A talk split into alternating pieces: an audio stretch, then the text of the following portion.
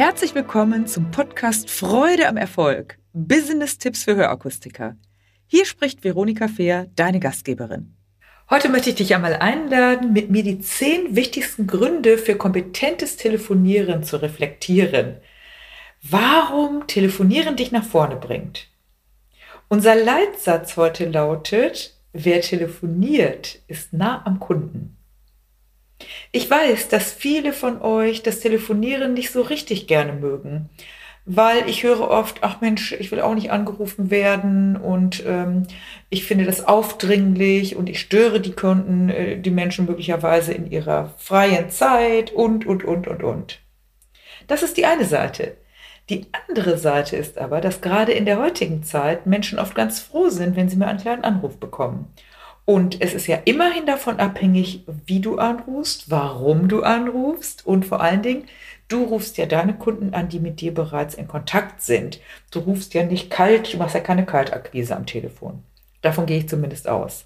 Und ein kleiner Anruf ähm, kann eigentlich, einen kleinen Anruf kann niemand verwehren, denn es ist ja sehr angenehm, wenn Menschen an einen denken und du vor allen Dingen deinem Kunden damit zeigen kannst, dass du für ihn da bist, deiner Kunden und deinen Kundinnen. Erster Grund, warum dich Telefonieren nach vorne bringt, ist, Du bringst dich positiv in Erinnerung bei deinen Kunden. Vor kurzem habe ich in der Bahn gesessen und hatte einen Anruf von Apple.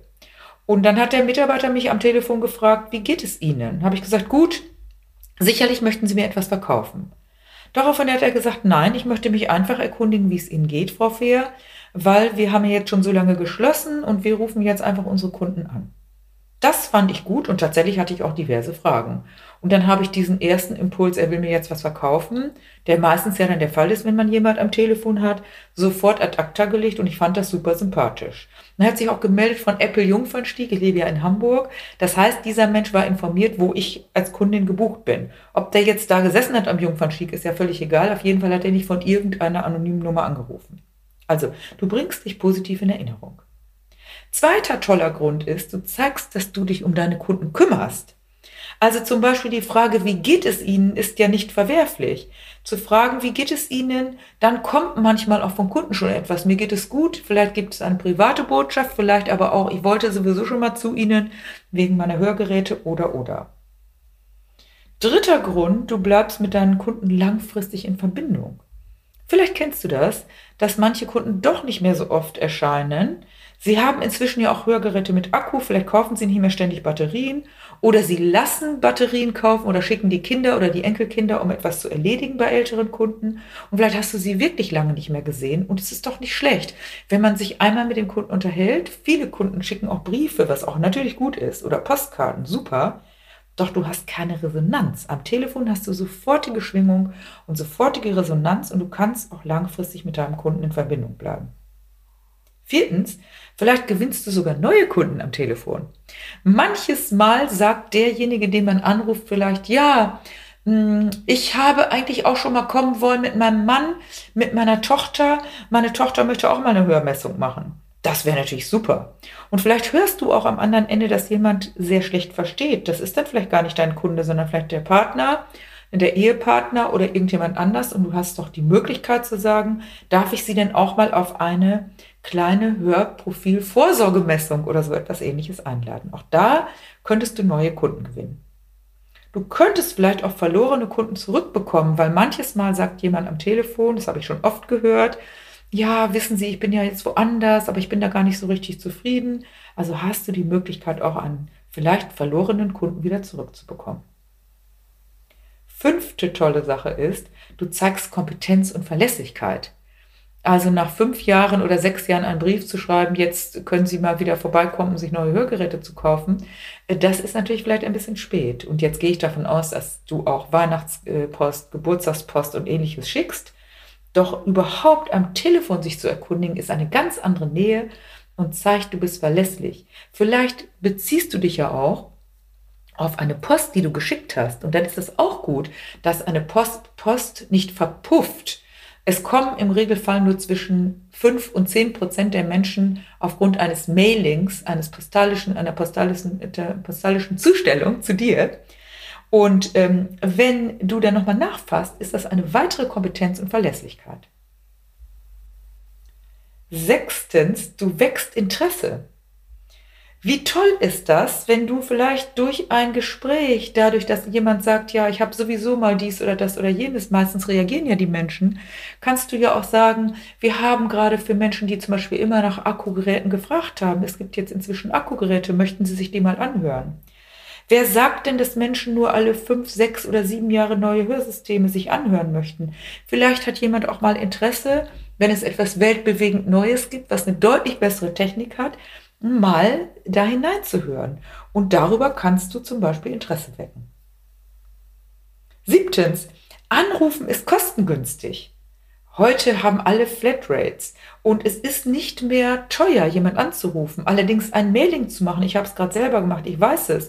Da bist du mit ein paar hundert, äh, mit ein paar hundert äh, oder paar tausend Menschen, die du anschreibst, ganz schnell im fünfstelligen Bereich. Wenn du die Zeit noch rechnest, wenn du das Porto rechnest und wenn du dann die Ergebnisse ausrechnest, dann bist du beim Telefonieren kostengünstiger und erfährst schneller was vom Menschen. Und wie gesagt, du bist ja nah am Menschen. Siebtens oder achtens sind wir schon, du erzielst sofortige Ergebnisse. Ja, da schließt sich der Kreis. Du hast ja eine sofortige Rückmeldung, was du im Regelfall ja bei der Post nicht hast. Du weißt ja gar nicht, liest der das, beschäftigt sich der Mensch damit. Bei mir wandert manchmal eine Post direkt in den Müll. Vielleicht kennst du das auch, du bekommst so viel Werbe, du siehst gleich, das ist eine Werbung und landet im Müll. Oder es landet nicht im Müll, du legst es dir hin, ja, lese ich mir irgendwann mal durch und irgendwann nach drei Wochen landet es im Müll oder auf dem Stapel noch zu lesen. Beim Telefonieren erfährst du sofort und du kannst sofort, wie es dem Menschen geht und du kannst auch sofort den Menschen einladen. Neuntens, du kannst zeitnah reagieren. Wenn zum Beispiel Menschen sagen, ja, ich komme nicht zurecht oder das liegt in der Schublade, oh mein Gott, dann kann man sagen, dann bitte sofort zu uns kommen. Nicht lange am Telefon debattieren. Du kannst sofortige Unzufriedenheiten ja aufklären oder auch wenn du hörst am Telefon, dass es nicht mehr so gut, äh, dass der Mensch nicht mehr so gut versteht, kannst du sagen, wir wollen ja auch generell das auf Stand halten. Wir schauen auch mal in die Ohren und wir schauen, ob alles auch richtig eingestellt ist. Also sofortige Möglichkeit zu reagieren auf das, was der Kunde dir sagt.